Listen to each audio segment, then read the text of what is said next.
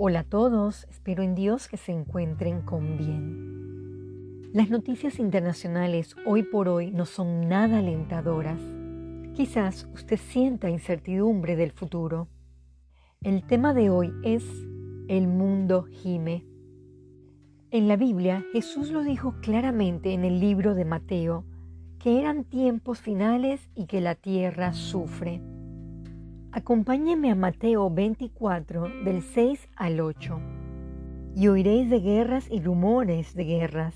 Mirad que no os urbéis, porque es necesario que todo esto acontezca, pero aún no es el fin, porque se levantará nación contra nación y reino contra reino, y habrá pestes y hambres y terremoto en diferentes lugares.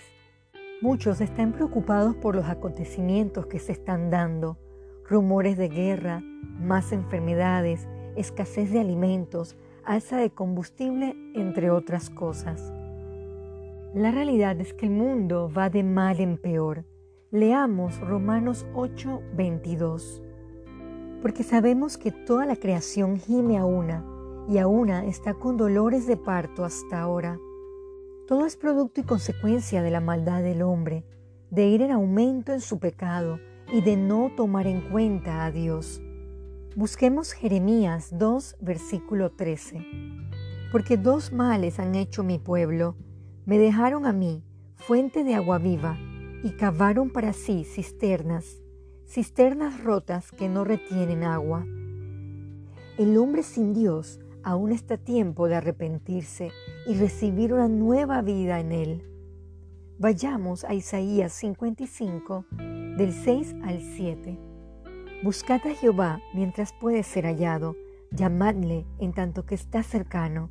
Deje el impío su camino y el hombre inicuo sus pensamientos, y vuélvase a Jehová, el cual tendrá de él misericordia, y al Dios nuestro, el cual será amplio en perdonar. Querido oyente, este mundo gime a causa de la maldad ¿Ha usted entregado su corazón a Jesucristo?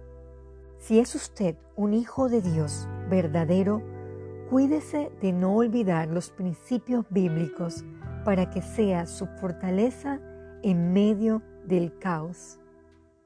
Oremos. Padre nuestro, trae paz a nuestras vidas en medio de la crisis mundial que estamos enfrentando. Pedimos perdón por nuestros pecados. Sé nuestro Señor y Salvador que podamos ampararnos en sus promesas y tener una firme convicción y certeza de nuestra fe en Cristo. Todo esto se lo pedimos en el nombre de Jesús. Amén.